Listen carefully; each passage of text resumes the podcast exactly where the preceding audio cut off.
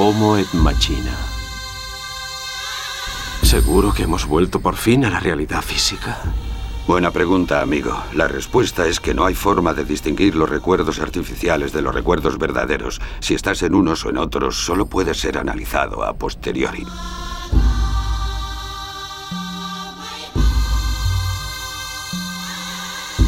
¿Y el ángel de la guarda del que hablabas? ¿De qué iba eso?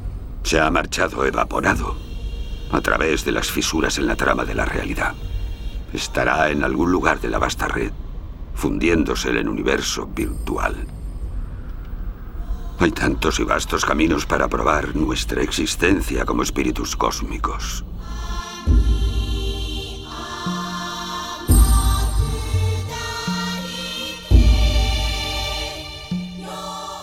Hace décadas quedar sin comunicado significaba romper lazos con el mundo exterior. Hoy, en medio de esta pandemia mundial, la realidad virtual reivindica ese componente social de teletrabajo presencial, que podría cambiar muchas formas de teletrabajo. Hoy, cabalgando las llanuras de estas tierras del metaverso, estaremos con vosotros Rey Manta, Gabriel, ¿cómo van las toses? Yo muy bien, yo estoy perfecto de salud. muy bien. Eh, Ramón, Harold, ¿has comprado tú también miles de rollos de papel higiénico? Aquí parece que está llegando ya el, corona también, a, Murcia. Oh, sí, sí, sí. Brace yourself, que llega el corona. Bueno, y yo, yo sí que estoy aquí en medio del corona en Madrid. Bienvenidos todos a, desde donde nos escuchéis. En casa, en el trabajo, en iBox o, bueno, mientras os dure la cuarentena.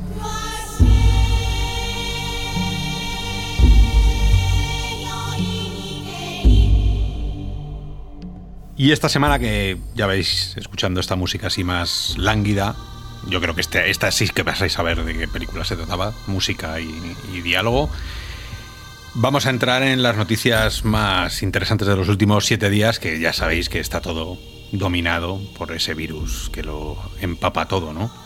A nivel mundial. Pero bueno, ya sabéis, el mundo virtual no descansa nunca y siempre hay algo que rascar y esta semana tenemos algunas cosillas. Luego ya veremos en el tema principal si, si viene un invitado especial que tenemos ya por aquí, por España. Pero bueno, hasta, hasta entonces vamos a estar un ratito hablando de las mejores noticias de toda la semana. Cuando quiera, Ramón. Sí, correcto. Son ya cuatro o cinco programas seguidos los que llevamos hablando al principio de, lo que ya hemos sacado el tema nada más arrancar del coronavirus. Pero es que, queramos o no, hay que volverlo a sacar. Porque el E3, esta feria, una de las más importantes, si no la más, eh, ha sido cancelada ya definitivamente y no se celebrará lo que es físicamente. Pero hay otras compañías como Microsoft, Ubisoft, que ya han lanzado comunicados de prensa, donde por ejemplo Ubisoft comenta que están explorando otras opciones para ofrecer una, una experiencia digital que nos permita compartir todas las noticias emocionantes que tienen planeadas. Eh, Microsoft comenta igual que planea compartir sus anuncios de forma digital y con lo cual, pues igual que la GDC, que como sabéis también fue cancelada, pues seguramente irán llegando anuncios no, o sea, aunque se cancelen físicamente, no quiere decir que las empresas no, no tengan ahí cosas. Igualmente, como dijimos la semana pasada, Half-Life Alice también va a llegar igualmente. El corona parece que para el mundo real, pero el virtual sigue, sigue ahí.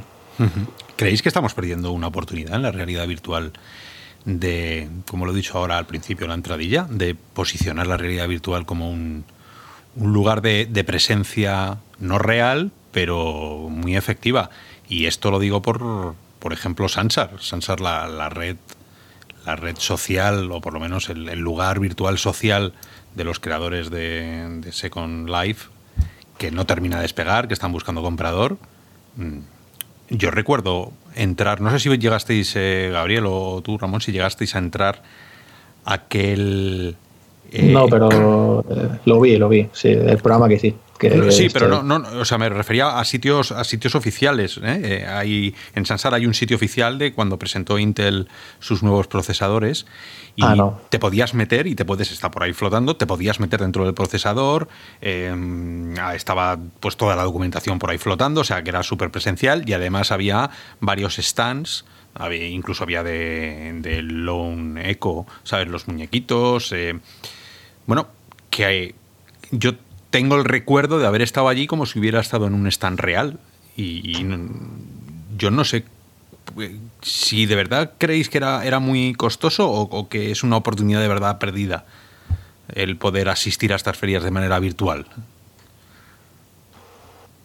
Yo Sansar lo, lo probé en, su, en sus inicios, eh, cuando todavía no estaba, pues estaba un poquito un poquito verde y lo fui dejando, lo fui dejando, pues porque no veía que terminara de, arrancar. Pero la verdad es que eh, ante la crisis que, tenemos, pues podría ser una buena oportunidad de, relanzarlo. No sé, a ver si encuentran un comprador, un, un inversor, porque yo lo poco que vi en su día me gustó. Es decir, la sensación de estar eh, en, un sitio no, físico, pero sí que estabas allí, me pareció muy, muy interesante, incluso más que el Second Life, que, que en su día no, no, me, no, me, pareció interesante. Entonces, eh, estamos en una situación que deberíamos aprovechar para fomentar el teletrabajo, la educación a distancia, y yo creo que, a lo mejor la estamos dejando pasar.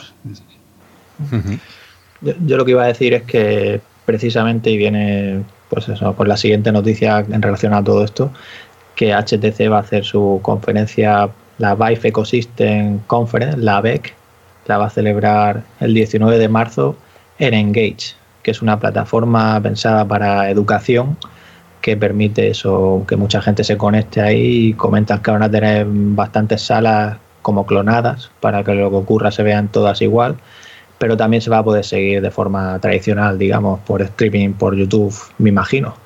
Lo único que la hora de, esta conferencia aquí en España nos pilla un poco mal, es a las dos y media de la noche del 19 de marzo. Pues sí, sí, un poquito mal, no, bastante mal. Por eso que, bueno, ya nos enteraremos al día siguiente si, si realmente han anunciado algo, porque HTC el año pasado habló de la fecha de llegada de, de Vive Focus Plus, que es el visor autónomo que tienen, con los controladores que sacaron por ultrasonido, pero poco más de, novedades hubo, o sea, todo en relación fue a, su Vive Focus. Y este año, como ya han anunciado todo lo que hemos ido hablando en programas anteriores de la nueva línea de Cosmos y, el tema de Vive Pro Edge que comentábamos también en el programa anterior, pues ya no sé, ¿creéis que llegará algo? Yo creo que no, yo creo que que ahora está todo el mundo un poco aguantando el temporal. Mm, veremos las cifras, eh, cómo se corresponden, ¿no? porque va a sufrir todo.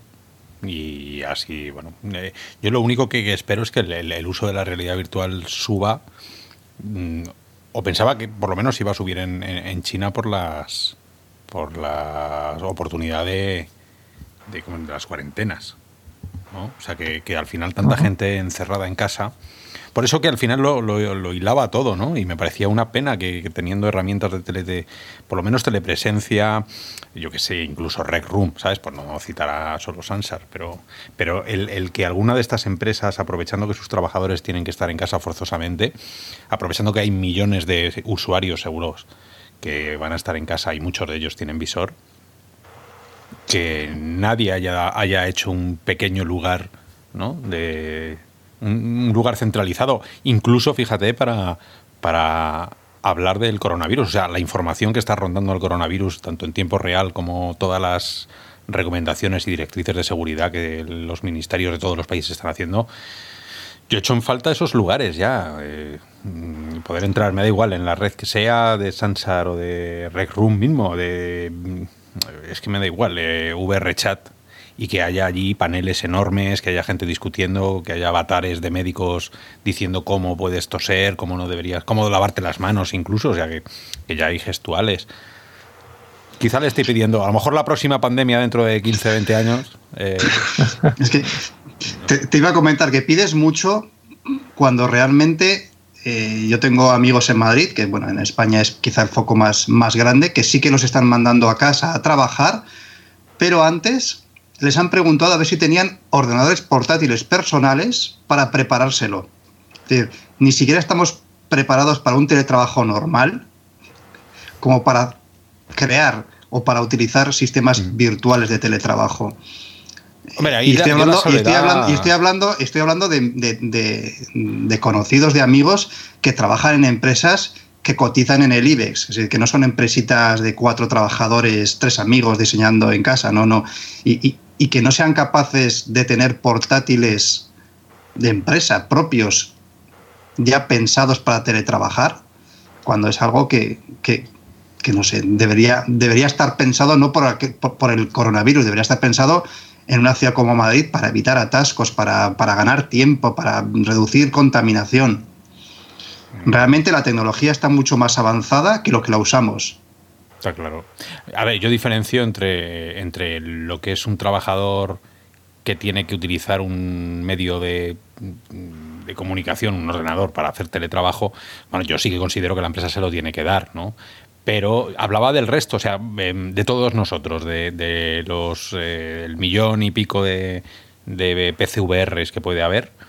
Mm, un lugar más, más, más, no, más. Pues eh, bueno, mm, un lugar donde ponerse las gafas igual, un workshop, ¿no? Eh, me imagino, bueno, no me imagino que lo escuché en el programa anterior, hablaste de los, de los workshops, de, de los sitios que se puede ir para visitar Half-Life yo creo que es una oportunidad perdida. Si alguno de vosotros que estáis ahí, robianos, escuchando y sabe programar, que sabemos que muchos de vosotros estáis en el mundillo, a lo mejor un workshop sobre todo lo que existe ahora mismo acerca del coronavirus, eh, datos fiables, eh, no sé, podría haber un sitio colaborativo de entrar y, no sé, incluso modelar un pequeño coronavirus para que la gente supiera cómo es esa cosa redonda, ¿no? Mm, esférica con los puntitos. No sé, bueno, que es, eh, es, el punto creativo y el punto útil que puede tener la realidad virtual que le vemos desde, desde aquí y que no termina de que no termina de dar el salto, que no es solo videojuegos. Pero bueno, yo lo dejo ahí y lo dejamos ahí. Si alguno quiere, eh, dispuestos estamos a echarle una mano. Sí, de hecho apareció una aplicación de esta que podías ver con el navegador con WebXR de, ver la evolución en tiempo real de los casos de, coronavirus, pero no me suena así ahora mismo tampoco en relación a, en relación a lo que decías, ¿no? Pero bueno, como comentas, eh, no queda otra que seguir. Yo espero que todo pues vuelva las aguas a su calma, ¿no? Y acabe ya esta situación que estamos viviendo y cada vez, pues eso, esa alarma social que se está creando y cada vez más intenso. Eh, pues seguimos, seguimos con noticias. Si hablamos ahora de, hardware, nos vamos a meter directamente en el bloque de hardware porque esta semana, pues parece que no, pero aun, con la situación que estamos, ¿no? Pues más visores llegan por ahí. Y en este caso se trata de la empresa Enreal, que os sonará de estas gafas ligeras de realidad aumentada. Ellos ya tienen previsto sacar en el mercado este año Enreal Light, que es el visor, como digo, tipo gafa de sol. Y anunciaron la semana pasada que llevarán tracking de, tracking de manos porque se han asociado con la empresa Clay Air y con lo cual tendrá este tracking de manos. Y luego también ha anunciado esta semana que van a lanzar a finales de año otro visor similar a, en Real Light, pero standalone, o sea que lo incluya todo. Como sabéis, en Real Light hay que conectarlo por cable, ya sea a un teléfono compatible o ellos también al principio eh, te vendían una unidad de cómputo, como por ejemplo Magic Leap, que lleva por cable, que le conectas. Y este visor autónomo que comentan es porque las empresas y desarrolladores se lo han pedido, que querían algo independiente. Y según comentan en una entrevista o artículo que han publicado hablando con VentureBit, hablan de que el precio sería superior a los 1.199 dólares que cuesta el Dev Kit, el kit para desarrolladores de Unreal Light y que probablemente tendrá, no tiene diseño final, pero sí que han enseñado una imagen, un tease, todas estas cosas que digamos de imágenes, ¿vale? Y lo digo ya para que quede claro. En la noticia que hay en Ralo Virtual vais a tener enlaces por si acaso no hubiera una noticia que hayamos publicado oficialmente, ¿vale? Para que podáis ver las imágenes y demás.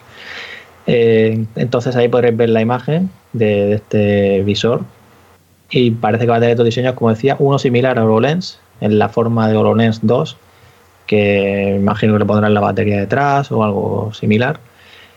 Y luego también se va a poder acoplar a cascos de, imaginaros, en una obra, ¿no? Un casco en la industria, ¿no? a poder acoplar el visor ahí. Y no saben el procesador que tendrá, podría ser XR2. Y bueno, esa es la información de momento en cuanto a Unreal. Hombre, estos los de los de Clay, eh, o sea, los de Clay, perdona, del reconocimiento de manos, es inevitable. O sea, primero es inevitable que si vas a hacer realidad aumentada tengas que utilizar tus manos. O sea, la realidad virtual sí que puede permitirte el lujo de coger mandos, pero en la aumentada tus manos son tus mandos. Y, no vas a ir por ahí con un ratoncito o con una tontería, ¿no? Entonces, eh, esto de Clay sí que tiene tiene mucho sentido. Esto, si, si entráis, os podéis incluso hablar con, ellos, porque el, SDK que tienen ellos permiten, dicen, más de 40 eh, gestos ya predeterminados, ¿no? De las manos, tipo, tipo HoloLens. Y, y, bueno, es compatible con RGB, es compatible con, con IR, es compatible con cámaras eh, externas. Y, y, bueno, lo único que te dicen que necesitas un Snapdragon 425 como mínimo para, para hacerlo funcionar y 20 megas de RAM. Pero bueno, quitando las, las necesidades técnicas, mm, cada. A mí lo que me sorprende es que haya espacio para, para todas estas tecnologías iguales, pero aunque sean distintas, pero son iguales. O sea que, que Leap Motion esté por ahí, que eres uno de los que lo tiene más refinado, que haya tres o cuatro mm, empresas más y que luego también esté Clay.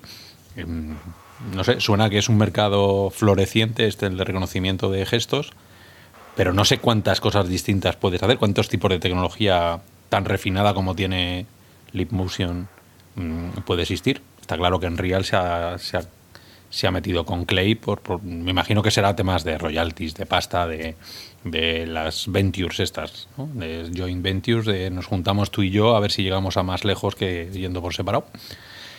Pero bueno, con ganas de, ganas de probarlo, porque el, los gestos, sabéis que en Oculus no bueno están trabajando funcionan cada vez mejor pero es algo es algo muy difícil de, pasar las oclusiones que pasa cuando un dedo deja de estar visible para las cámaras tu mano deja de estar visible para las cámaras. A mí es, es un tema fascinante pero harto complicado harto complicado. Así que ojalá que lo prueben. Sí, ganas de probar, ganas de, de que haya una feria donde poder tocar este tipo de aparatos y ver si funcionan, porque el Oculus, el reconocimiento de manos de las Oculus Quest, para lo que es, está bien, pero todavía es un poquito tosco. El gesto más fácil que tendría que ser es el, crear la O de Oculus para ir al menú y ese, por mucho que lo intento, la mitad de las veces no lo consigo, no consigo que me lo detecte. Entonces, bueno, pues eh, en Real, el Motion Link, eh, pues este tipo de anuncios están muy bien, pero queremos, queremos verlo, queremos tocarlo. Eh, poco a poco. poco, a poco poco a poco. Como dices, todavía el tracking de manos de Quest sigue siendo algo experimental. Ya, bueno, ahí sí de Quest hay muchas cosas, pero lo que es oficialmente ya llegará seguro. Si no recuerdo mal, la idea era lanzarlo pronto, bueno, pronto. Comentaban de que, de que llegarían ya cosas oficiales con, cuando lo saquen, claro, de, del tracking de manos de Quest. Así que yo seguro que, que, no, bueno, que poco a poco nos sorprenderá. Y si os parece, pues seguimos por aquí que hay más, más cositas. Y una de ellas que, como sabéis, este lunes, pues llegó ahí Valve con stock ya por fin aunque no mucho, porque al poco, a los pocos minutos ya se hablaba de, bastantes semanas. Y de hecho ahora mismo continúa en ocho semanas o más si quieres comprar pues alguno de los concretamente el pack completo de si no tiene ningún visor para disfrutar de este Half-Life Alice pero ya sabéis que os vale cualquier otro visor de, PC vale el, stock de Index mm, apareció y desapareció. Yo no tenía intención firme de comprar nada, así que tengo los mandos pues en mi lista de deseados, pero lo dejé pasar. O sea, tampoco me volví loco. Lo vi y, cinco semanas, ocho diez, eh, fue visto y no visto. Ya se esperaba que fuese así. Eh, Valve lo, advirtió, pero me parece una, me parece una lástima una lástima. Parece pues, pues, pues que otra oportunidad eh, perdida. Está claro que la gente tiene ganas de comprar un visor, incluso de comprar un visor que cuesta más de mil euros, pero no hay stock, no hay stock y el que han puesto pues ha durado nada. Horas, una hora, en algunos países una hora, en otros no, no llegó una hora, aquí en España realmente no, no lo sé, pero por los mm, comentarios de... nada, sí, nada no sé si lleva un par de horas, hora y media o algo así. Y, no, sí, a los minutos ya, ya no había. O sea, que estaba ya. No, eh, bueno, lo, comprabas, pero no te quedaba claro si el pedido te iba a llegar en tres semanas, o en diez, o en ocho, si estaba en proceso. No sé. De hecho, hay gente que en teoría las ha comprado, pero no estás seguro de que le vayan a llegar o, cuándo. Entonces, pues es una... Sí que hay algunos usuarios que están comentando ya que, les ha llegado el número del tracking de envío. Así que... las, las, estaciones base, por ejemplo, no hay stock ni, ni, se espera. Creo que la semana pasada comentábamos que cómo es posible que HTC eh, en sus packs siguiera incluyendo las bases, las estaciones base, digamos, la, primera versión. Pues es normal, es que no, no, hay segunda versión, no, no, hay stock de la segunda versión, no tiene ni siquiera Valve. ¿Cómo, cómo va a ceder stock para, para HTC? A ver, estamos en el yo creo, la pesadilla para cualquier grupo de marketing. Que es en el momento en el que vas a sacar Hard Life, el momento donde el repunte de, visores de venta de tu visor, además, porque lo, dije, lo hemos dicho muchas veces, hay mucha gente que no sabe que se puede jugar a Hard Life en cualquier otro visor, con cualquier otro mando. Entonces, pero bueno, ellos yo creo que cuentan con, con el tirón de gente que de esto no tiene ni, ni idea, normal, porque si no estás dentro del tema no tienes ni idea y crees que para jugar a Half-Life te tienes que comprar las Indes. Bueno, ojalá eh, alguien también les, les, cuente que no es necesario. Pero bueno, que ah, es la tormenta perfecta. No, es, es, es, una putada, hablando mal, que cuando vayas a sacar eh, el juego más esperado en la historia desde hace 20 años, en realidad virtual, con tu visor para venderlo, llegue la crisis de la pandemia y yo estoy convencido que hay muchísima gente que, no ha tomado decisiones porque somos humanos y sigues pensando en, bueno, cuando se acabe esto, cuando esté todo relajado, pues ya veré. Las fábricas igual. Eh, si el teletrabajo funciona para, para mucho, eh, no, no, funciona en una fábrica. O sea, las fábricas tienen que ir poco a poco recuperando la normalidad, por lo menos en China, que ya han parado los, los contagios masivos. Pero esto va a tardar. Entonces, claro, es... Eh, que es una pena, ¿eh? porque acabo de mirar aquí ahora mientras que estamos grabando, y es que Rift S y Quest, que son alternativas, como sabéis, para disfrutar de Half-Life eh, de, PC, ¿no? Están agotados tanto en la página de Oculus como en Amazon España. O sea, es increíble, ¿no? O sea, es que pocas alternativas tienes para hacerte, porque luego Windows MR, la mayoría de visores, menos HPRV, no sé si estará disponible, ahora lo miraremos, pero eso que, que, algunos Windows MR ya están incluso descatalogados, digamos, los, los, primeros que salieron, ya ni siquiera los puedes comprar a menos que sea en segunda mano y tal. Lo cual está, está difícil, como dices tú, es que es una oportunidad que, por eso hablábamos la otra vez de si, si Valve iba a retrasar ¿no? el lanzamiento, pero claro. Yo ¿qué pasa creo, creo sinceramente que, que no deberían retrasarlo, pero que debería... tiene que haber gente esperando a ver cómo funciona. Eh, Medal of Honor tiene que estar esperando a ver qué, ocurre. ¿No? Porque todos esos pedazos de triple SAES que estamos esperando eh, tienen que servir de motor de la VR. Y ahora mismo el motor está gripado. Pero está gripado porque la gente, ya os lo hemos dicho, eh, la gente que somos todos, yo estoy en la misma situación. Yo no sabría si gastarme ahora mismo mil y pico euros en, en un visor porque hay bueno, son, son decisiones familiares, son decisiones sociales que tienes que tomar en base a la coyuntura. Y por eso que es que es, por desgracia, algo tenía que pasar. O sea, aquí pasa siempre. O sea, aquí tú haces un visor en, el mundo en el mundo ideal, ¿no? Donde todo, yo qué sé, pues si, existiera un mundo ideal de cascadas, de cerveza, de vino, todo el mundo súper feliz, yo qué sé, Star Trek, en una sociedad súper avanzada, todos felices, sacas un visor y pasa algo. Llegarían los romulanos, la guerra, eh, se acabaría algo, ¿no? Y pues esto es que tenemos la, la suerte de la VR siempre depende de un desastre por supuesto, este, este estamos frivolizando, ¿no? Pero Pero que es que maldita la casualidad que salga Half-Life la semana que tiene que ser la semana del coronavirus mundial. No me toque las narices. Yo, estoy muy expectante con el mercado de segunda mano. Gente que haya comprado las Index o un visor que, vaya a poner pues sus HTC o lo que tuvieran o sus Oculus en, en, el mercado de segunda mano. Y tú comprarías, y ahora voy a hacer súper abogado del diablo, ¿eh? pero eso sé que esta pregunta se la va a hacer cualquiera. ¿Tú comprarías un visor ahora mismo de segunda mano a un tío que no sabes que ese tío si puede estar muriéndose ahora mismo, por mucho que te diga que no tiene fiebre, ¿qué, virus puede tener el visor ese que nos lo ponemos en la cara estornudas? A ver, no, no, no seamos alarmistas, pero no deja de ser. en teoría ninguno, porque el virus no resiste en el ambiente seco más allá de unos pocos segundos. Eso bueno, eso lo sabemos tú y yo, y, tenemos que decirlo y tenemos que tranquilizar. Si tú compras un visor o si tú coges un yogur del supermercado, pues está. no tiene por qué pasar absolutamente nada. Pero bueno, habrá gente efectivamente pues un poco más paranoica o germenfóbica está comprando 200 rollos de papel higiénico, no sé todavía para qué, a mí que me gustaría que alguien me lo explicara. ¿Para qué queréis los rollos de papel higiénico? Pero bueno, y, el otro día aquí en Madrid escuché que había gente que estaba comprando agua, agua, agua. En Madrid tenemos el mejor agua, agua. ¿Que se va a acabar el grifo? Llena botellas, llénate la, la, O sea, en vez de ducharte, pues, pues llenas la.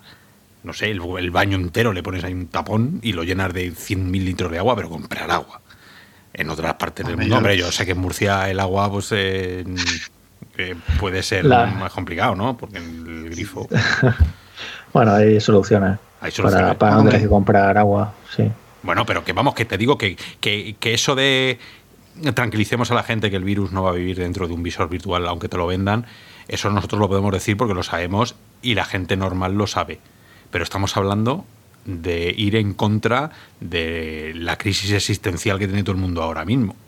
Entonces ahora la gente no atiende a razones. Entonces yo no sé quién se pone a comprar visores, pero seguro que más de alguno está diciendo, no, no, no, no, yo esto no lo compro porque, bueno, pues joder, eh, mi madre el otro día me llamó para decir si compraba sushi. A ver si iba a tener, digo, pero ¿qué más dar? O sea, ¿qué, qué tiene que ver el sushi con, pero, pero te llegan preguntas surrealistas y como no tienes a nadie que te lo asegure 100%, pues decidirlo, paso. Entonces, a ver, a ver qué pasa, a ver si la cuarentena pasa, porque dicen que esto que puede durar, oye, escucho que podía durar de 3 a 5 meses también. Eh, eh, el E3 se iba a celebrar en junio, ¿eh? no se iba a celebrar dentro de cuatro días, en junio. En junio y se ha suspendido. Y las Olimpiadas que son en julio también están ahí, ahí. O sea que. siendo y recordando todos los visores que hay, HP Rever en, España, en la página oficial de, de Story de, HP, aparecen dos resultados. Uno pone que no hay stock y el otro pone que 10 a 15 días. Y en realidad pone el mismo nombre del producto, lo cual es un poco ambiguo, pero en teoría pone que se puede comprar. Y luego, bueno, recordaros que también está HTC, no nos olvidemos de IB Cosmos, que también tiene stock. Eh, seguramente, bueno, se, sabía que iba a salir la broma, pero, sí. Arrio revuelto, Arrio revuelto, ganancia de. Broma respetuosa. Bueno. Pero, es, es, eh, es, raro, ¿no? Que haya stock, que el único que haya stock es de. Esto es como la de la cerveza águila, ¿no? Incluso cuando que se habían llevado todo menos es la cerveza o no sé cuál era. Bueno, pues eso que... Y más también en teoría tiene, de, los que tenga ya la venta, pues en teoría tiene ahí. Lo que pasa que no sé, bueno, cómo estarán los temas de envío desde... Bueno, no envían desde China ya, sé que tienen centros aquí en Europa, pero... Pues yo soy Pimax y haría una... haría Porque además como Pimax son así de de extraños cuando hacen las campañas publicitarias, yo haría eso, especial coronavirus todos los visores 30% de descuento y os regalamos un termómetro. ¿Sabes? Algo así, o sea, hacer que hagan algo gracioso. Y seguro que habría gente que ahora lo compraría. Pero claro, tienes que bajar algo el precio, claro. Pues hablando de, visores, como decía, simplemente comentar que está ahí la, la, encuesta de Steam, siempre sale todos los meses. Muchos no tienen grandes cosas destacables, pero como siempre la solemos comentar, pues qué menos que hacerlo también. Y en este caso, pues eh, el mes anterior se comentaba que fue el, del mayor número de, usuarios comparando con, con lo en general, ¿no? Con los usuarios que no tradicionales. Se hablaba de que un 1,31% el mes anterior pues tenía un visor o, varios, ¿no? y este mes ha bajado un 0,97%. Estas cosas, pues bueno, es opcional la encuesta también, que sepáis, y tampoco es algo muy fiable, no, no te sirve para mucho, pero sí que es interesante ver cómo RIF ese, dentro de estos usuarios de ese 0, no sé cuánto, 0,97%, pues de RIF ese sube otros dos puntos, Valve sube un 0,47, Windows MR también sube un poquito, y eso, que son así los visores más nuevos, digamos, pues suben. Y luego pues el resto se mantiene como, como en meses anteriores. Como sabéis, Vive que hemos hablado hace un momento, pues sigue estando ahí en un 0,00% en el cómputo general. Eh, luego pues tampoco es que haya mucho más destacable, como decía, no todos los meses hay grandes, grandes cosas que comentar aquí. Y, y bueno, lo importante es eso, que, que la cosa sigue ahí y aunque parezca que haya bajado, eso en realidad no, quiere decir nada. Bueno, es eh, estas son las idas y venidas, yo que sé. Eh, estamos ya en marzo, los idus de marzo. Vete tú a saber lo que está pues pasando ahí dentro. Que en febrero no había juegos interesantes, bueno, cosa que no es verdad, pero bueno, por decir algo, y la gente no ha conectado sus visores a Steam, no lo sé. Es, yo vi los datos, vi que había bajado el número de usuarios y, no, no, entendía, digo, ¿por qué? No, no, no encontraba ninguna razón que no suba, que se estanque, bien, no se pueden comprar visores, falta de stock, bien, pero que baje el número de visores ¿eh? conectados a Steam. Sí, sí, es que es un bajón, es un bajón como para comentarlo, como para asustarnos, pero bueno, como creo que también en diciembre publicaron unos datos que luego tuvieron que corregir porque no eran reales, yo lo dejé pasar como diciendo, bueno, ya veremos. Si no nos gustan los datos de febrero, pues ya llegarán los de marzo. Con Half-Life seguro que va a subir, ¿eh? yo creo que eso si, llegan los, si llegan los datos de marzo o abril y el número de usuarios VR en Steam baja, pues ya no sé, me... pero esto, esto luego, quien hace este tipo de encuestas, los que además lo sabemos y quienes trabajamos en medios de comunicación también sabemos, eso que se, que se llama cocinar. Cuando tú cocinas unos datos son que los coges y luego tienes que filtrarlos. ¿No? Y ya se va a encargar Steam, como se encarga Superdata, de inflar aquello como la madre de.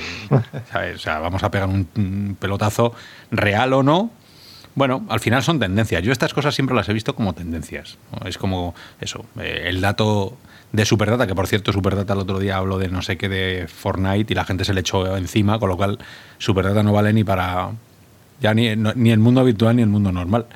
Pero bueno, son sí que marcas tendencias la tendencia que puede marcar que se esté utilizando menos la realidad virtual, está claro, hay menos juegos, hay, y los juegos que hay ya la gente se los ha terminado y están expectantes. No creo que nadie saque un título antes de Half-Life mm, espectacular, porque es, luchar no solo por el corona, sino luchar contra, contra el gigante más gigante que puede haber ahora mismo, ¿no? Entonces, hasta que no salga este, bueno, poquito a poco. Pues salen un puñado, ¿eh? por esa pues, fecha, ¿eh? Sí, sí. sí pero, para, mi para, mi sorpresa, en marzo salen. Podrán salir unos en, juegos. Sony, pero ahora mismo yo creo que es, un suicidio, ¿eh? es, un suicidio, Pues hay fechas, hay fechas de marzo de juegos, además rondando la fecha de, de, de, Aris, finales de marzo, hay unos cuantos juegos que salen interesantes para PC. Veremos, veremos si en la realidad salen. Porque eso hay que ser un poco, yo lo digo ya, hay que ser un poco subnormal directamente. O sea, yo, no, no, no, Vamos a competir contra Half-Life. Cuando, hay un estreno de, cuando hay un estreno de cine, si vas a estrenar la vigésimo quinta película de la Gran Galaxia, si tú tienes otra de ciencia ficción, pues procura no estrenar la, la misma época, está claro. No es una buena táctica para vender, pero pues no lo sé. Yo simplemente veo las, las, las eh, juegos, fechas previstas de publicación de juegos, y en marzo hay un montón. Más, que, más que en febrero, más que en abril. En marzo hay un montón. Yo creo que eso se irán cayendo por su propio peso y quien lo saque, pues, pues nada, no, se hablará de él. Porque claro, tú me dirás, si, hay que, por lo menos la mayoría de los medios generalistas que tengan que hablar de los juegos, ¿de quién van a hablar? ¿Del último juego de cuatro indies? ¿O del gran juego que llevan 20 años esperando? que No sé. Pero, Está claro. Vamos, a nosotros nos va a pasar lo mismo. Si en algún momento eh, alguien nos manda aquí, que desde aquí ya os decimos, robianos, que la cosa anda, anda un poco tiesa. es un juego de 25 horas o de 30 horas, no sé las que habrá que echarles. No, ese Una pena, ¿eh? No sé. Que, o sea, quiero decir que es que Ahí me. O sea, no sabemos lo que va a pasar, ¿vale? Pero. Pero es una pena que, a estas alturas todavía no, no sepamos nada, ¿no? Pero bueno, ya. Es, es lo inevitable, ¿no? Ya os contaremos. Porque. Pero vamos, para mí la pena es que todos los medios que llevamos detrás de esto tanto tiempo, pues parece que ahora como que nos dejan de lado en estas cosas, ¿no? Y es lo que me fastidia, ¿no? Desde mi punto de vista, claro, como entenderéis. Claro, pero IGN, IGN tiene, dice que ha jugado las, las primeras cinco horas del juego. Yo no sé la salud, no solo ya por salud democrática, eso que está tan de moda, sino por salud de, de, medios de comunicación. El mensaje que estás mandando de exclusivamente darle solo la capacidad de probar un juego, solo a ese medio, tantas horas además, yo creo que es contraproducente. En primer lugar, porque está, cinco horas son demasiadas por la cantidad de millones de spoilers que te vas a comer. Luego, ¿quién, quién es el guapo que se pone a jugar cinco horas, habiéndose visto cinco horas? Y segundo, no tiene para mí mucho sentido el, el tener juego rehén en solo una empresa. Bueno, estaba mm. Tested, había probado algo con ellos también. Había, porque esto es, esto es soltar pasta. Robianos, si queréis soltar pasta, para esto necesitamos dos millones de dólares para presentarnos en las puertas de Valve y decirle, mire usted, queremos, queremos que Real o Virtual juegue una hora en, exclusiva. Menos de dos millones de dólares yo creo que no, que no nos dan. Pero bueno, a mí me parece un gran error. A mí igual, yo no soy favorable, o sea, yo no busco tener exclusividades ni mucho menos. Yo lo que busco es que lo abran a todos, como se suele hacer, y ya está. Así, a ver, una cosa es un evento que puede ir un medio u otro físicamente, y otra cosa es esto que al final es digital, ¿no? Sobre todo lo que, o sea, ya me entendéis, sacar el análisis, ¿no? Entonces, pues bueno, ya, ya veremos qué ocurre, que todavía no sabemos, todavía quedan días. Es que luego la nota que vaya a darle al juego ese medio que lo ha tenido en exclusiva, mm, ¿qué, objetividad va a tener? No, pues ¿qué, vas a hacer? Pues lo de siempre. ¿eh? Por, eso empiezan las cosas, ¿no? De, vosotros estáis comprados, vosotros es que no sois objetivos, vosotros... Pues normal. Pero bueno, nosotros, como el resto de los medios, mm, que no puedan disponer de él aquí en su momento, pues haremos la review en el momento que, que podamos. ¿no? Ya está.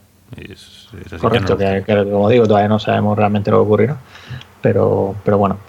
Y seguimos una, una última noticia. Barrio, como sabéis, tiene su visor de realidad mixta que, esa, que anunció y han actualizado el software para permitir pues introducir objetos reales para realizar captura de realidad mixta.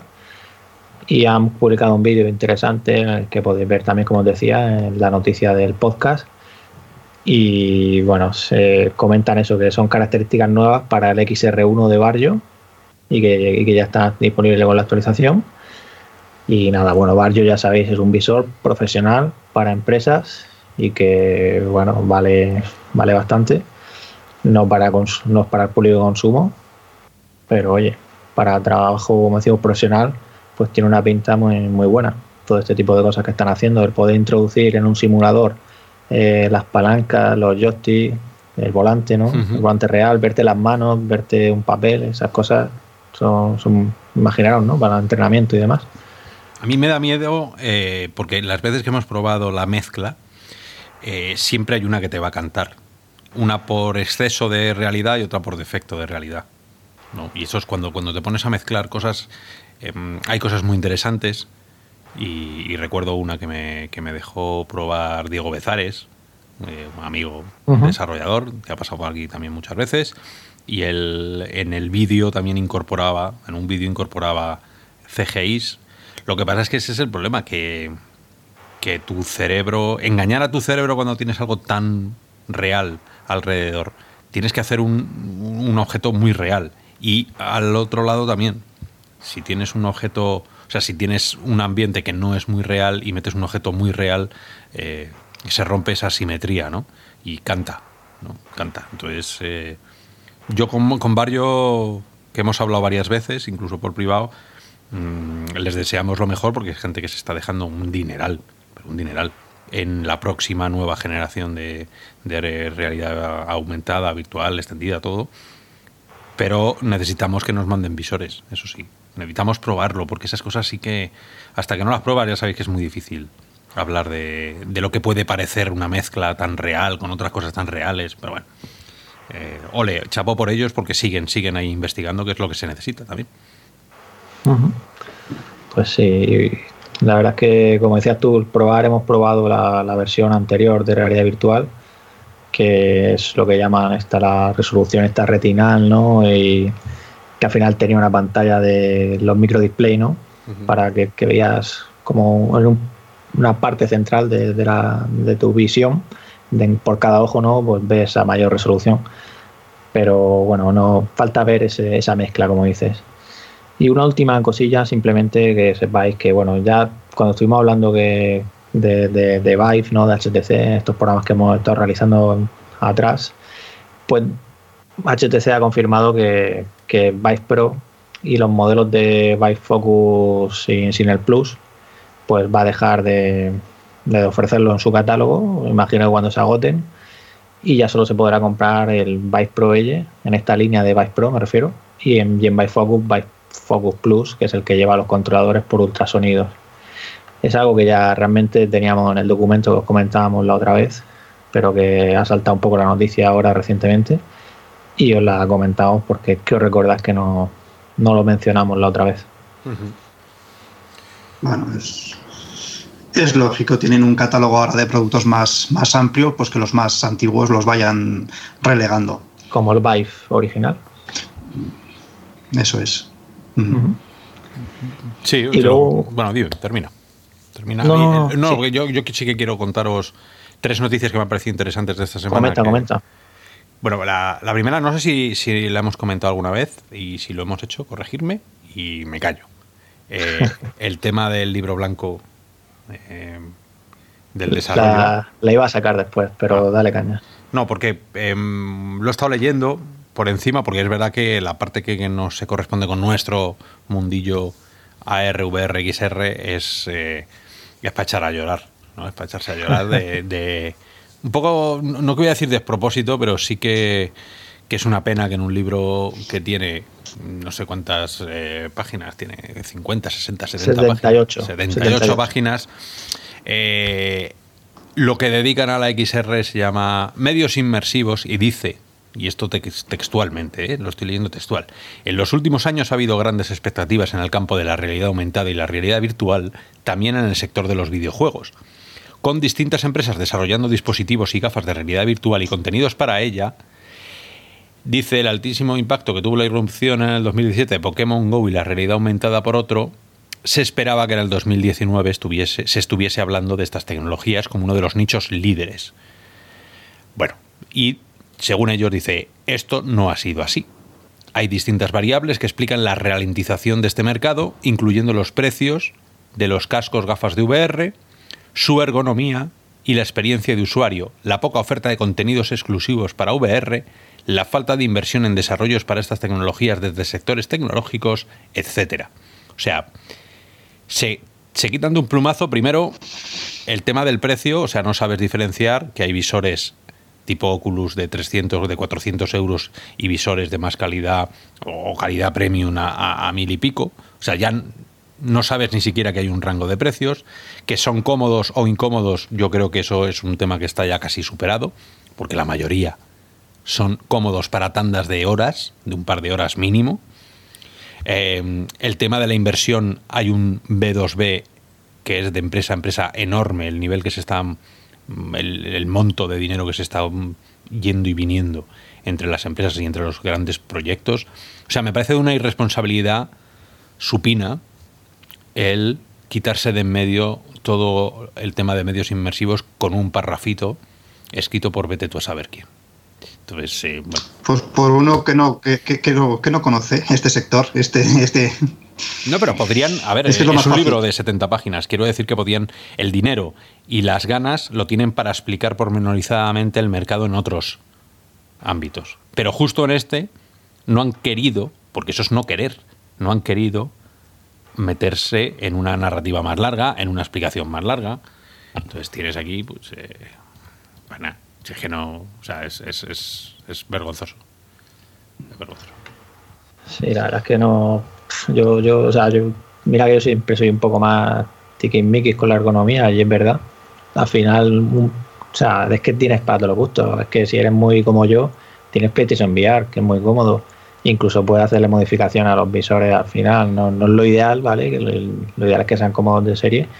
Pero no, vamos, que, estoy contigo y, bueno, si en la parte de, estadísticas que ofrecen ellos, eh, comentan que las plataformas para que para las que desarrollan las empresas y estudios españoles.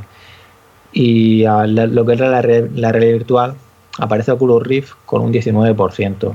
Luego Vive con un 17, PlayStation VR con un 8 y ya pues tiene también un 8 y ya le siguen por debajo también está Oculus Go. Fíjate que aparece hasta Gear VR mencionado ya, incluso Google Daydream con un 5%. No sé, esto la verdad es que es un poco antiguo, ¿no? ¿Quién, va a estar desarrollando para Daydream a estas alturas, no? Por eso es, un, es, un, o sea, es un documento que yo no voy a decir que, se, que pueda tener su uso fuera ah, de, la web. También solo matizar que es verdad que es una encuesta que puede ser que la realizaran antes de que ocurrieran las cosas que han ocurrido, ¿no? Pero, te vuelvo a repetir que esto, esto, está, esto sí que está cocinado. O sea, esto sí que está sentado y dicen, ¿qué hacemos con estos datos? Pues como nosotros hacemos en real o virtual con datos, tú dices estos datos que apuntan, esto vamos a completarlo, vamos a hacer algo más largo, vamos a informarnos, vamos... A ellos no les ha dado la gana.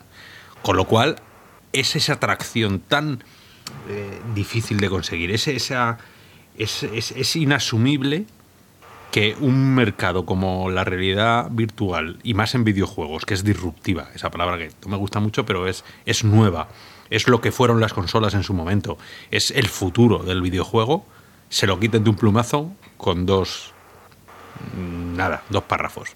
Anda y que, y que orden. Luego ya, claro, pero así, así nos va en este país, ¿no? Sin ayuda parada, y sin, con un desconocimiento bestial a nivel de, esta gente. Pero Como para que llegue otra edad de oro del software español. No, así es imposible. Así o, tocas con alguien que le suena la flauta y te hace el Flappy Bird de turno y se vuelve viral y es el gran juego y es el tal, pero vamos, aquí en España se cuida cero o, menos cero, ¿sabes? Estas cosas. Pero bueno, que esa, esa era una de las... Sí, había hecho una de tres por algo así. Una de tres, sí.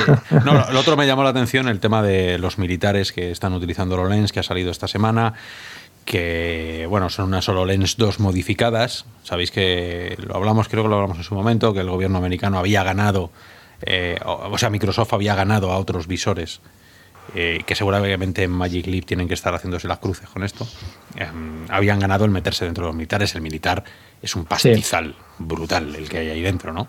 Y que hayan cogido los Lens 2 y que le hayan incorporado muchas más cosas, quiere decir que, tiene.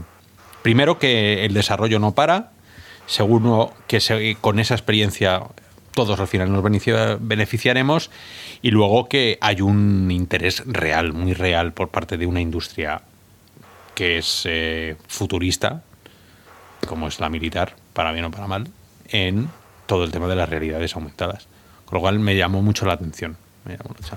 Bueno, con, eh, para mí la siguiente noticia que he estado viendo esta semana interesante, que, bueno, son cosas que pasan muy de perfil bajo porque no salen en los grandes medios, sino en los medios más...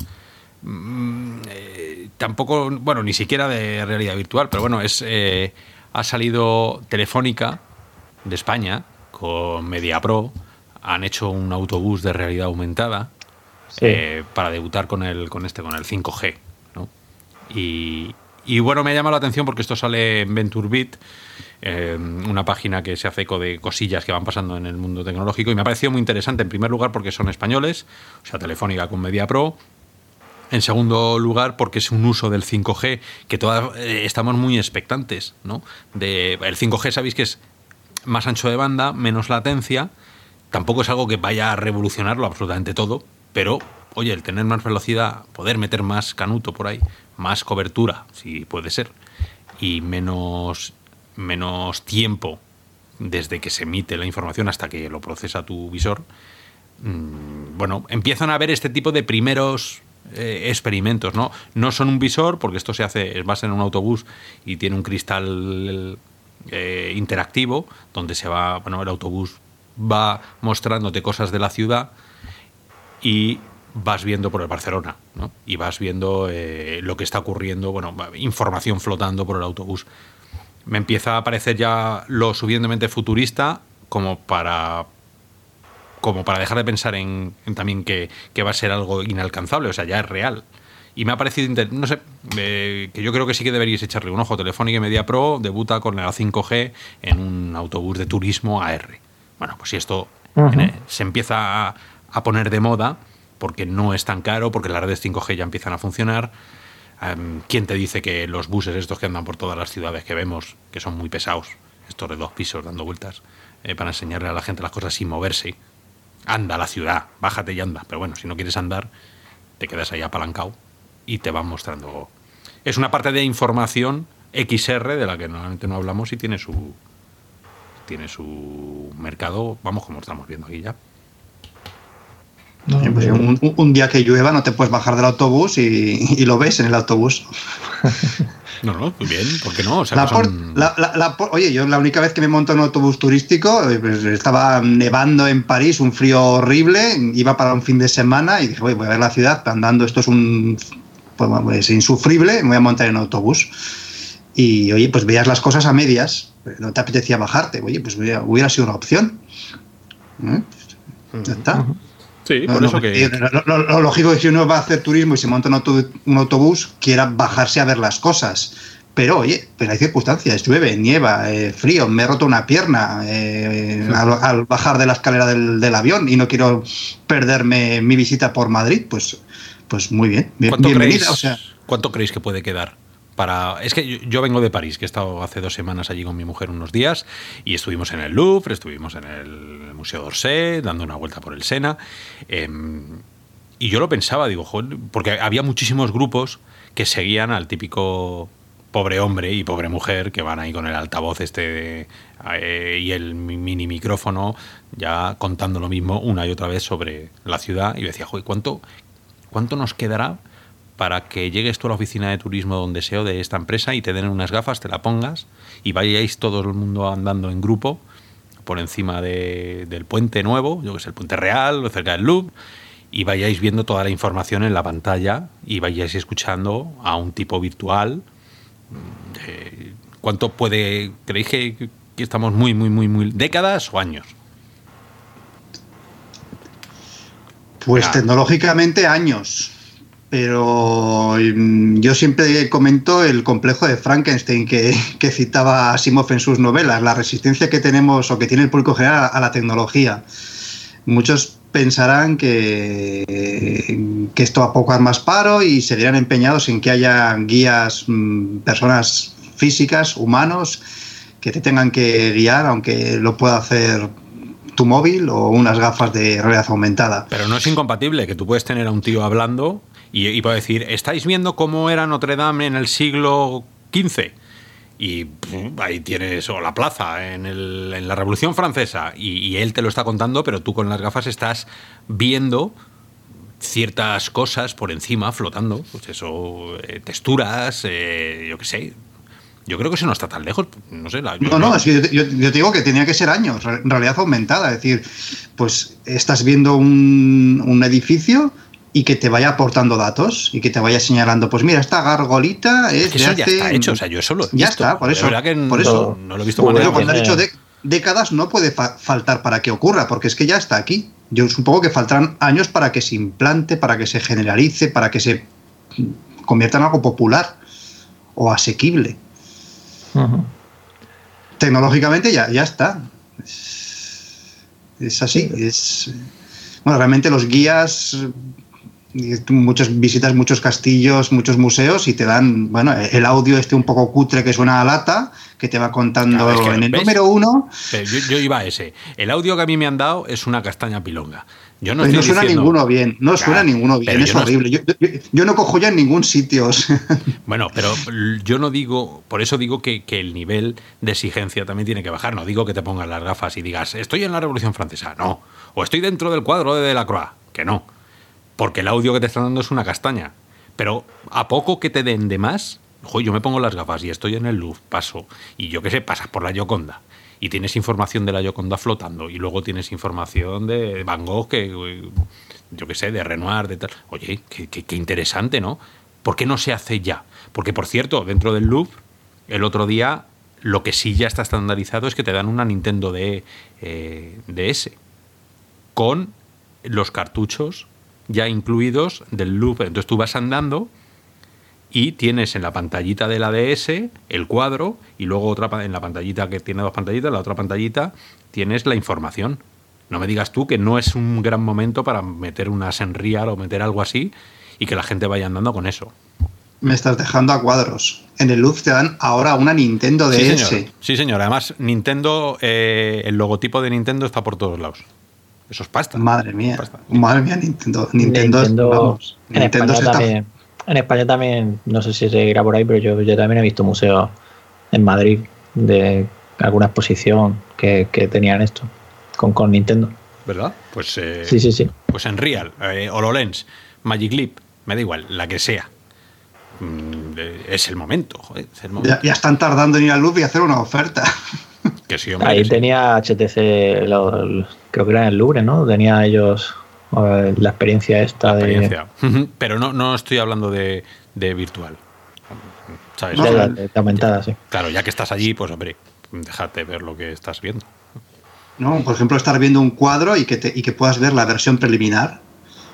No, o sea, es, infinito. Yo me pongo a pensar en la narrativa y te salen infinitos. Y la tecnología, la tecnología está. Está para que sea medio chungui, que es como los, audios que te dan, que no te dan un 5.1, tú no vas por ahí, ahí escuchando las respiraciones de Van Gogh.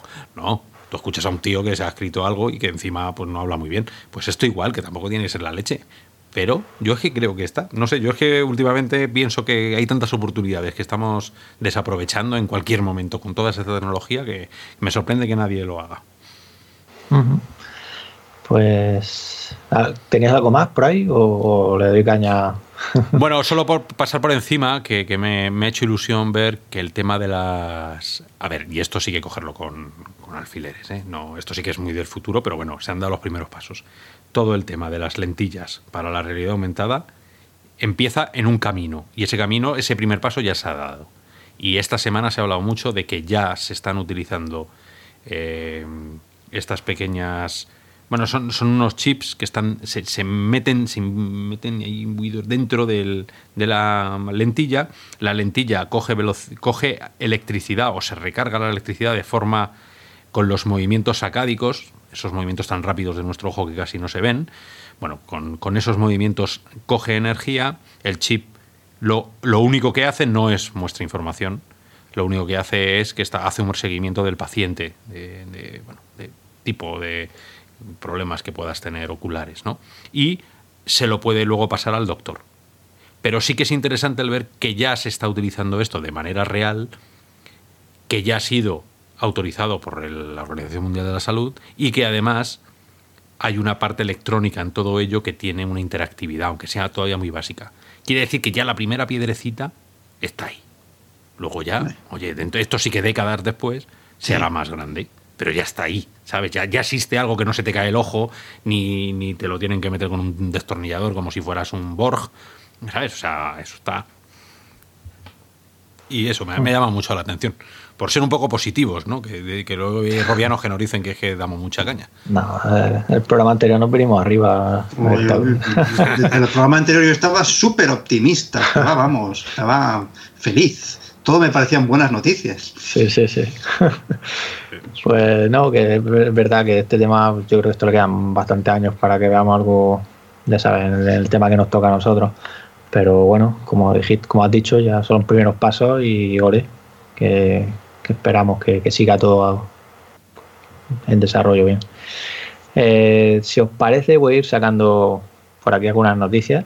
Y bueno, eh, como has comentado tú, Oscar, hasta el principio del programa, íbamos a tener un invitado especial, pero no lo vamos a tener finalmente. Esto es lo que comen, las cosas no ocurren. Y lo tendremos en otro programa, ya, ya os contaremos. Entonces, pues bueno, vamos a seguir hablando de actualidad porque todavía han ido ocurriendo bastantes cositas y algunas de ellas, que es en el tema de software, tenemos por aquí pues noticias interesantes de, de que Oculus, en este caso Chris Pruitt, que es el director del ecosistema de Oculus, pues ha comentado en Twitter que, están planteándose pues una especie de plataforma oficial así de Quest, o sea, para, para Oculus Quest, ¿no? Por el tema del problema que hablamos de los rechazos, como recordáis, Crisis Brigade le, le, volvieron a rechazar el juego, el concepto que presentaron, y les dieron la opción de Oculus Star, este programa que tuvo Oscar de Oculus Star también. Y, y nada, comentan eso, que es una idea en la que están pensando en ello, pero que no quiere decir que se pueda materializar, aunque sé que dicen que habrá más que compartir pronto. Entonces, pues bueno, abren la puerta ahí al tema. No sé si queréis comentar algo de esto. Yo como usuario de Quest no lo veo muy realista. Eh, tienes tu propia tienda de óculos con productos, con juegos, experiencias que en principio te garantizan pues un estándar mínimo de calidad. Y luego está SideQuest, la tienda alternativa o la aplicación alternativa para meter otro tipo de contenidos. Que haya una aplicación alternativa pero oficial de Oculus lo veo no, no lo veo muy realista. Mm, se supone que las Oculus son un producto que lo que quieres es enchufarlo y listo, que quieres que todos los juegos o experiencias funcionen a la primera sin problemas, que haya otro Oculus, una tienda de Oculus alternativa para demos, para productos sin terminar o para testear. Yo, yo no lo veo. Como idea, o sea, que, que, que, estén valorando la idea o que en alguna conversación, en alguna tormenta de ideas haya salido este tema, pues ¿por qué no? Se estarán planteando, oye, si SideQuest tiene éxito, ¿por qué no lo incluimos o, o lo copiamos en nuestro propio ecosistema? Pero yo no lo veo, no lo veo muy realista, no, no lo veo que esto se vaya a materializar realmente. Yo creo que, que en este sentido puede ser que se refieran a algo que no tengas que hacer si de lo hace el usuario, ni, ni, historias con el PC, sino como antes tenían la galería esta, que era un poco como el Early Access, ¿no? De, o sea, en otras plataformas que tienen, ¿no? No... Sí, pues como en Steam estaba como aquello de Green, Green Light era, ¿no? En Steam o... no, sí, sé. Sí. no sé, pero que, que, que tengas dos, dos, tiendas en Oculus o dos pestañitas, una los juegos, juegos y otros los mm, semijuegos. Uh -huh. Yo creo que al, al, espectador, o sea, al espectador, al consumidor lo, confundes con este tipo de, ofertas. Sí, sí, el, tema, a ver, el tema de la tienda ya sabéis que, que, ha sido y es el gran problema que tiene Oculus Quest para que entren aplicaciones de fuera, todo el side quest que, o sea, todo el side loading que se está haciendo es súper interesante y yo alucino con que no esté en la tienda oficial. O sea, alucina con que tú cuando entres en Oculus no haya un botoncito que diga llévame al futuro, llévame a llévame a lo salvaje, ¿sabes? Invéntate el marketing que quieras y que quepa absolutamente todo, tan separado como todo lo necesites, ¿no? Pero deja que entre la gente. A ver, es que aunque sea, aunque sea una moñiga, ¿sabes? Aunque. ¿Qué más da? No, no, sí. Si, si, las cosas que se están haciendo aparte de lo oficial de Oculus son muy interesantes. Todas las experiencias que hay de uso de, del seguimiento de manos para Oculus Quest son, están, te las tienes que descargar desde fuera, digamos. No, no hay nada, bueno, apenas hay nada oficial de seguimiento de manos para Oculus Quest. Por interesante, me parece muy interesante, pero no termino yo de ver que vayan a, a llevar a cabo esta idea de, de una tienda mm, secundaria. Bueno, oficial, eh, ¿quién, ¿quién, carga a Sideloading? La gente que sabe de lo que habla. Pues la gente que nos gusta cacharrer un poco, pues sí. Está. Pues a mí no, me, no pasa nada con que hagas una que hagas una tienda que se llame que se llame eso, The, The Future o lo que sea, o el mundoindie.com, eh, patrocinado por Oculus. Pues ya está. Otra cosa es que tú dejes entrar ahí virus y cosa que no porque está filtrado. Pero lo que vas a permitir es que haya muchísima gente que no tenga que entrar en el sale loading y además abrir la puerta a que usuarios normales echen un ojo a lo que ocurre. Y no tienes por qué llamarlo. A mí es que llamarlo Early Access me, me, me, me, los ojos así achinados. ¿sabes? Es que no, no, que no. Que no, que el Early Access es otra cosa y debería estar súper justificado. Esto es pruebas eh, como, mira, el workshop. Llámale workshop Oculus. Y ahí cabe un montón de cosas de cajón desastre. Pues ya está. Y si es que nadie te va a denunciar, nadie te va. Mm, no sé, yo creo, le veo todo lo bueno y, nada y casi nada malo, la verdad. Como decía, estuvimos por aquí también a hacer, o sea, a Diego Bezares, que, que comentábamos, ¿no? hablando de esto en un programa. y, nada, yo, también soy partidario de que debería haber una opción sin tener que hacer sideloas, porque para un usuario normal, pues puede darle pereza, ¿no? El tener que hacer ese, ese proceso, ¿no? Que no es muy complicado, pero al final uno quiere en Quest busca eso como una consola, que es al final lo que tiene. Darle, descargar el juego, bueno, lo compras primero, lo descargas y juegas y ya está. No paso a ver si, si, si hay suerte y anuncian algo interesante. Ya veremos si, quién sabe, mes que viene, no sé cómo dice pronto, por eso lo digo. Y otra cosa... si me equivoco me alegraré, ¿eh? O sea, yo... Y otra cosa de, futuro, como habláis, es que a ellos han presentado o presentaron un paper que de estos, ya sabéis, un documento de estos técnicos, eh, creo que eran SIGGRAPH, pero lo presentaron en noviembre del año pasado. Y eh, definen métodos utilizando aprendizaje automático, machine learning, para hacer cierto tipo de cosas. Y uno de los ejemplos que ponen es para mejorar, eh, para, para ganar rendimiento a la hora de, del renderizado, por ejemplo, en Quest, ¿no? La idea se basa en, que la imagen que vemos en el centro, renderizarla a una resolución más pequeña y luego con técnicas de aprendizaje automático aumentarla de manera que, no se note y bueno, que se haga bien, ¿no? y, y, esto lo que consigue pues es ganar rendimiento que comentan ahí que se podría liberar incluso un 40% de, de GPU. De hecho, hay un vídeo y todo que se ve VSaver a la izquierda con el método, con la, con la técnica, y, la otra a la derecha con la resolución completa renderizada de cómo hace Quest. Y bueno, todo esto pues no tiene por qué llegar ahora, puede llegar en el futuro, pero de momento es eso, es un paper de esto, no, no hay más. No, pues bienvenido sea si esto se consigue materializar de alguna manera el hardware de Quest es, pues bueno, es, limitado. Si con software se consigue optimizar, pues bienvenido sea, pero bueno, yo no lo espero ver en, ni este año ni en el 2021. A lo mejor lo espero ver cuando saquen las Quest 2. con XR5. Este tipo de, planteamientos técnicos que van descubriendo en cada uno por separado, tiene que ir acompañado de un paper y tiene que ir acompañado luego de un... dentro del SDK. Para los que no sepáis todas estas cosas que significan, el, SDK son como las instrucciones que da el fabricante para su uso. Oculus tiene un SDK, por supuesto, de las Quest y, de todo su framework, ¿no? que son todas esas herramientas que te van a permitir hacer una aplicación.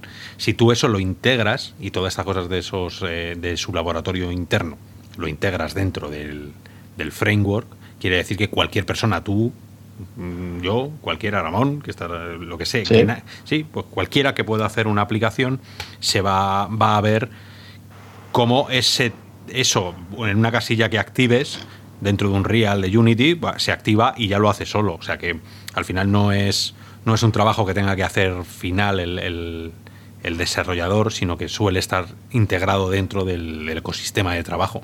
Si eso, cuando, cuando llegue a eso, que yo estoy convencido que llegará, genial, ¿sabes? No es que lo único que seguramente tengan que hacer es, eh, si son técnicas así un poco más complicadas, que a lo mejor el desarrollador, el desarrollador sí que tiene que volver a compilar, tiene que volver a utilizar el SDK nuevo para generar una versión de su programa, de su juego, que permita utilizar este tipo de adelantos de otra manera, pues no. no. Pero bueno, vamos a ver. Yo, yo estas cosas siempre me, me, quito el sombrero todo lo que sea la optimización. Algo que está tan poco de moda que cuando la gente llega a la VR y se da cuenta que sí o sí tiene que optimizar porque no hay un dios que mueva lo que mueve la VR o lo que esperamos que se mueva en la VR, bueno, pues tienes que el old school que hacía Carmack, de meter todo el juego en un en, en 3 megas pues lo que no quepa ahí no puede ir. Así que a estudiar, que no queda otra. Vale, pues os voy a lanzar una serie de noticias simplemente para que queden ahí, ¿vale? Un poco titulares. Y vamos a cerrar ya el programa con, con la parte de Half-Life de los entornos, que bueno, yo voy a comentar mis impresiones y bueno, vosotros robianos, que seguro que la habéis probado también, pues nos podéis comentar, igual que habéis estado haciendo en la en Real Virtual, pues qué tal os han parecido. Eh, entonces, bueno, noticias interesantes que han surgido esta semana en el mundo de los juegos, ¿vale? Ahora nos metemos ahora de lleno. No sé si recordaréis Panzer Dragon, un juego de Sega Saturn de 1995, que ellos están ahora moviendo el tema del 25 aniversario, precisamente, porque es del 95. Pues conforme uno de, de los juegos que van a sacar va a ser un Panzer, bueno, el nombre todavía no es, digamos, final, Panzer Dragon Voyage Record, que podría decirse como un Panzer Dragon VR, ¿no? Por el nombre, porque va a tener VR, va a para VR este en concreto. Y comentan que se va a poder jugar a episodios que aparecieron en, las tres entregas que salieron en Saturn: Panzer Dragon, Panzer Dragon eh, y Panzer Dragon Saga y comentar eso, que, que llegará con, con gráficos nuevos, eh, el tema de la entrada, todo, para, VR, ¿no? Entonces lo interesante aquí también es eso, es Sega también quien está ahí detrás. Es bueno ver cómo Sega sigue, sigue apostando con, pues, con traer estas cosas, a ver si, si sigue así, nos encontramos más títulos clásicos de estos que llaman la atención como se comenta por ahí, ¿no? Podría ser un House of the Dead, ¿no? ¿Os imagináis? Que me encantaría ver ese tipo de juego. Yo que me gusta pegar tiros. Luego, si. Bueno, no sé si queréis decir algo de este juego en especial. Eh, Gabriel, Oscar. Yo es que esta saga de Panzer Dragon la desconocía. Vi los vídeos y para saber qué era. Nunca he jugado a uno. Sí, Pero vamos, bienvenido sea. Yo estoy exactamente igual, no soy un fanático de, esto. Entonces, eh, bueno, eh, Robiano, si, si sois fanáticos, que seguramente, además siempre hay alguien que le, que le encanta, eh, comentarnos ahí en los. ponernos en los comentarios qué os parece esta noticia. Porque. Hmm. Pues eso, es un shooter en primera persona, es el juego. Lo que pasa que eso, que con el tema este de los dragones y tal. Así que bueno, ya a ver qué sale y se espera que llegue para antes de, marzo de 2021. Así que bueno, no tiene fecha todavía, pero eso es lo que, lo que comentan y que habrá más información. No, se saben ni los visores. De momento es eso. Y luego, como decía, más, más noticias. Paper Beast, este juego de Eric Chahi, el de Another World, que lo recordaréis del juego de hace unos cuantos años, mítico. Llega el 24 de marzo a PlayStation VR. Eh, The Persistence, juego exclusivo que era hasta ahora de PlayStation VR. Es un survival horror que se parece mucho al que hablábamos de Sergio Hidalgo que presentó hace poco. Eh, pues llegará a PC. Y luego también ha anunciado un juego nuevo que se llama Good Goliath, que controlas a un gigante y tienes que es como un tower defense y llegará en la primavera de 2020 tanto a PC como a los visores, perdón, a PlayStation VR y a los visores de PC y lo interesante de esta noticia también es que es una empresa nueva que, bueno, de veteranos de la industria que han dicho, pues vamos a crear para VR. No es la primera vez que lo vemos. De hecho, Drifter también ocurrió así, que son los de los de Lights Beneath, que anunciaron un juego nuevo, este que llega ahora a final de mes en Quest. Y luego otra, otros juegos que, que han anunciado lanzamiento, que novedades. Tenemos por aquí a, a Swords o Gargantua, que llegará a PlayStation VR a finales de primavera eh, por 29,99 dólares, dicen. Y luego también Dirt Rally 2.0, que los usuarios que lo tengáis en la tienda de Oculus, que sepáis que vais a tener gratis, según comentan, todos los contenidos de, que han ido lanzando de, estos de pases de temporadas en Steam. Así que mira, quien apostará por la tienda de Oculus, eso que se lleva. Y, bueno, yo, una última cosa aquí, se habla de que es posible que Iron Man VR reciba una demo quién sabe si antes de su lanzamiento, porque está apareciendo eh, lo que son los identificadores de, las tiendas. De momento en el mercado asiático han aparecido, así que bueno, sería interesante ver esa, esa demo de Iron Man, que bueno, algunos compañeros como nuestro compañero Sello, Sello CBR Hugo, pues sí que lo ha podido probar en ferias y le, encantó el juego. Así que esperemos que, que podamos probarlo antes de que llegue, porque os recuerdo que el juego llega en mayo, el 15 de mayo y nada, ya. Si, no se va más lejos, sí. esperemos que no, esperemos que no.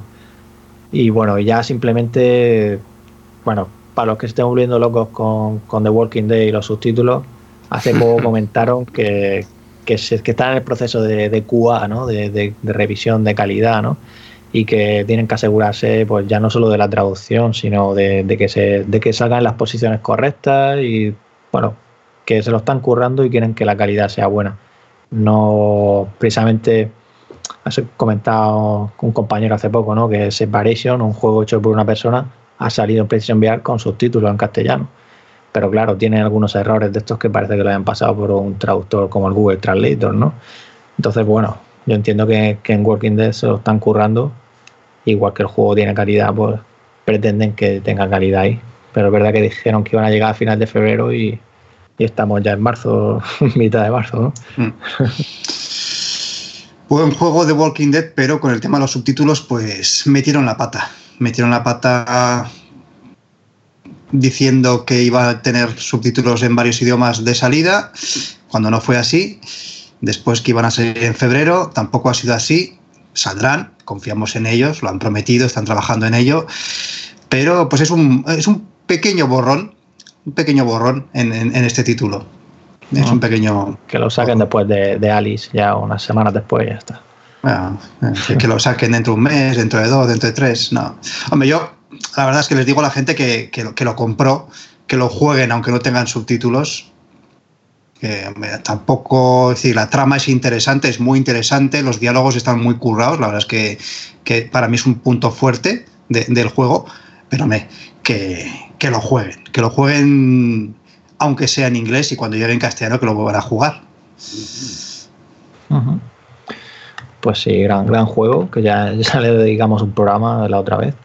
Así que bueno, ya ahora sí que, llega el momento de comentar de, bueno, han aparecido los dos entornos de, de Half-Life Alice, o el laboratorio de Russell y la, una de las, bueno, algunas calles de Ciudad 17. Y no sé si lo, habéis podido probar vosotros. Pues eh, eh, he estado un pelín callado porque lo estaba instalando y ahora mismo, ahora mismo estoy dentro. ah, que estás dentro ahora mismo. Estoy dentro de la casa, o sea, de la casa, estoy dentro de, del 17 el, de la ciudad 17. De hecho, además eh, me estoy jugando. Lo que pasa es que ya ha salido del 17 todavía. Ya. Eh, estoy jugando por orden cronológico a todos los juegos en monitor. Para luego cuando. Yo estoy igual. Y, ahora mismo, pues mira, ahora mismo estoy paseando por, por Ciudad 17. Mm, es una salvajada. es, brutal, ¿eh? es, brutal. Sobre todo es brutal por lo que por lo que recuerdas, ¿no? Es brutal por lo que por la manera en la que te acuerdas del juego en su momento, que, sí que era muy interesante, pero que mm, bueno, e, en VR yo siempre he tenido un poco de miedo a que a que este tipo de escenarios se convirtieran en, un simple port y, y, no, tiene una calidad tiene una calidad brutal, vamos, llevo aquí un ratito dando vueltas y, y vamos, con que el juego sea la mitad de bueno de lo que estoy viendo ahora mismo. Eh, es que es que tienes que bueno luego cuando puedas prueba el de Russell porque el de Russell todavía los detalles es que todavía para mí fue el que primero probé yo y bueno antes de esto meto la, la esta que bueno si tenéis problemas y lo veis en rojo en modo Matrix como me ocurrió a mí al principio que sepáis que la beta de SteamVR se arregla pero en mi caso tuve que que de, suscribirme de, de Workshop, de todos estos, del laboratorio de Russell, de los assets de Half-Life Alice. En definitiva, es un poco, la verdad es que si os ocurre es un poco, poco jodidillo al principio ahí de, resolverlo, pero bueno, que una vez que ya lo resolvéis y lo veis bien, merece la pena y es un, es un gran anticipo de, o sea, no es el motor del juego, ¿vale? Estos son los entornos de SteamVR, pero es que como, o sea, es que yo creo que va a ser mejor que esto y ya esto es, es impresionante el nivel de detalle que tiene. Es que en el laboratorio de Razer, Oscar, cuando abras una puerta que, hay, que le das a un botón en un armario, verás que hay una zona con tarjetas gráficas de pero Voodoo 1. O sea, es que puedes coger la 3DFX Voodoo 1 ahí en tus manos y, verla con todos los chips, con todo, con, los nombres de, de, la marca esta. Creo que ellos lo ponen Emerald, no me acuerdo exactamente, pero de uno de los no me acuerdo de memoria. Pero eso, que es que todo el nivel de detalle puedes ver los guantes de, de Alice, los que llevarás en el juego, que los tiene en el laboratorio de Russell. Y todo lo que comentábamos en el programa anterior de, de los corazoncitos, de los chis que lleva por los lados, es que es increíble. E incluso, como sabéis, son entornos de SteamVR y tienen el teletransporte, con lo cual no, no vas con movimiento libre. Y, y, lo que quiero decir es que no, no hay zonas que no puedes salir, ¿no? Pero sí que, bueno, sí, sí, sí que podéis hacerlo andando vosotros físicamente. Y si tenéis espacio en vuestra habitación, pues eso, atravesar un muro, por ejemplo, Ciudad 17, puedes irte Oscar y ver ciertas cosas que no, no podría. Aunque hay fallos en los mapas que si te salen verás que, que no, no, estaba pensado para eso, claro. No, no, no pasa pero, nada, pero bueno, que, que eh, a ver, eh, yo el único problema que le veo es que es verdad que estos son mapas que tienes que, te, pues si tienes, eh, si has comprado un visor de Steam, el Index, eh, puedes entrar y si no tienes que esperar a que alguien haga una sala. ¿no? Sí, sí, sí. Bueno, no... hay, por ahí dicen que hay un truco, que si has entrado ya creo que te lo puede bueno, podías hacer alguna ñamba, pero bueno, siempre los que buscamos la cosa rápida y no muchos líos, claro. pues sí, pero. Yo, sí. yo, ahora mismo estoy en la sala de, de, alguien que ha decidido que ha decidido hacerla. ¿no? Eh, seguramente haya, haya muchos, pero eh, no he podido encontrar una sala de. Del de Russell, dice. Del de Russell, sí. No he podido. Bueno, ya seguro que, que en otro momento. Yo os estoy escuchando y me estoy poniendo muy nervioso. y, y, una cosa más de, de la demo, que, que, es también interesante el tema de las físicas, ¿vale? Tiene cositas, detalles, como. O sea, hay físicas como la, las tazas, que, o la, la, puedes coger un tenedor y meterlo dentro. Hay incluso un cigarro en Ciudad 17 por ahí en un banco, que puedes coger el cigarro con el cenicero y moverlo así para arriba. O sea, que tiene ciertos detalles con las físicas, lógicamente no, no es lo que veremos luego en Alice. En Alice ya es, ya sabéis cómo va a ser el tema de las físicas ya lo habéis visto en todos los vídeos que han salido. Pero es eso, es la, el tema de los detalles. Es que incluso una butaca que hay en el laboratorio de Russell es que, o la bicicleta que hay en Ciudad 17 por ahí por medio de la calle, sí. es increíble el poder acercarte a la rueda, a los, a los piñones, a las cosas. Sí, es, es brutal. Es, es, estar, pues eso, una vez más, estar dentro del juego, lo que siempre hemos dicho. Que ya no solo es estar dentro del juego, sino cobra conciencia toda el mundo que se crearon, ¿no? Yo llevo ya un tiempo jugando en el monitor y es verdad que, bueno, pues eh, eh, recuerdas las cosas como todos recordamos el monitor, pero una vez que te metes dentro, el mirar para arriba, los tejados, mmm, las escalas, absolutamente de todo, es lo que es lo que va a hacer que, que, bueno. Y la ambientación, que oyes de fondo el tema de, de, la, de las patrullas y demás. Sí, sí, oye... sí, sí, sí, estoy en ello. Es, es, es realmente espectacular. Mira, ahora mismo acaban de abrir una, una de una sala pública del, del, este de Russell, pero no se puede entrar. Cada vez que intento entrar me dice que no. O sea que bueno, que es verdad que, que se están guardando ahí ellos su, su, pequeño momento de gloria para su visor. Y, y nada, cuando salga el juego pues estaremos todos disponibles. Hasta entonces, pues nada, nos toca estar aquí rogando a que alguien de manera fácil, ¿eh? que seguramente que haya que esté el hack y, y se puede hacer. Hay por ahí uno que, que, ponía versión para pobres, que es para la gente que no tiene las index, pero me la he instalado y, me la ha desinstalado el sistema automático, o sea que, bueno. Ya otro programa o en otro artículo os contaremos cómo se puede uno conectar. Pues nada, así que eso, que si, si tenéis la oportunidad yo recomiendo echarle un ojo, que, esto no, no va a spoilear nada del juego en sí, ¿vale? Todo lo contrario, os va a poner todavía con, con más IP, si cabe. Por supuesto, por supuesto. Venga, pues eh, yo creo que, que, hoy, Robianos, no ha habido eh, tema principal, como estáis escuchando, no, no me lo merecía porque esta semana es semana coronavirus, semana de cancelaciones, pero sí que han habido suficientes noticias. Nos ha como... fallado el invitado realmente también. Bueno, pero eso, eso estaba dentro de lo posible porque la verdad es que acaba de llegar hoy y era una pasada el, el meterle aquí a, a hacerlo. Pero bueno, estará en el siguiente. El siguiente ya solo, ¿cómo sería esto? T menos uno, o sea, semana menos uno. Correcto. Para, para que llegue, Gabriel ya estará ahí con el babero puesto. Voy por la séptima uña. Va por la séptima uña. Y, y, poco a poco, ya cuanto menos lo esperemos, habrá acabado el coronavirus, pero tendremos Half-Life. Y esa es la idea, la, la idea que tiene que imperar. Pero bueno, hasta aquí el podcast oficial, la hora virtual de Real o Virtual, lo mejor y lo más granado de la VR de los últimos siete días, en formato podcast de hora y poquito. Por mi parte, Oscar Not 2001, muchísimas gracias por estar ahí y nos vamos leyendo en, en la web. Así que un saludo, Robianos, un abrazo virtual. Pues igualmente, por mi parte, me despido de vosotros. Yo agradezco, como siempre, que, sigáis aquí con nosotros. Y os invito a que volváis la semana que viene, que, como decís, pues es que eso ya quedará muy poco para Half-Life Alice. Y como es normal, la siguiente será ya un especial de Half-Life Alice en, en, el que seguro que lo habremos jugado ya porque estará disponible. Y con muchas ganas de que eso llegue. Así que nada. Hasta la semana que viene. Muy bien. Hasta la semana que viene.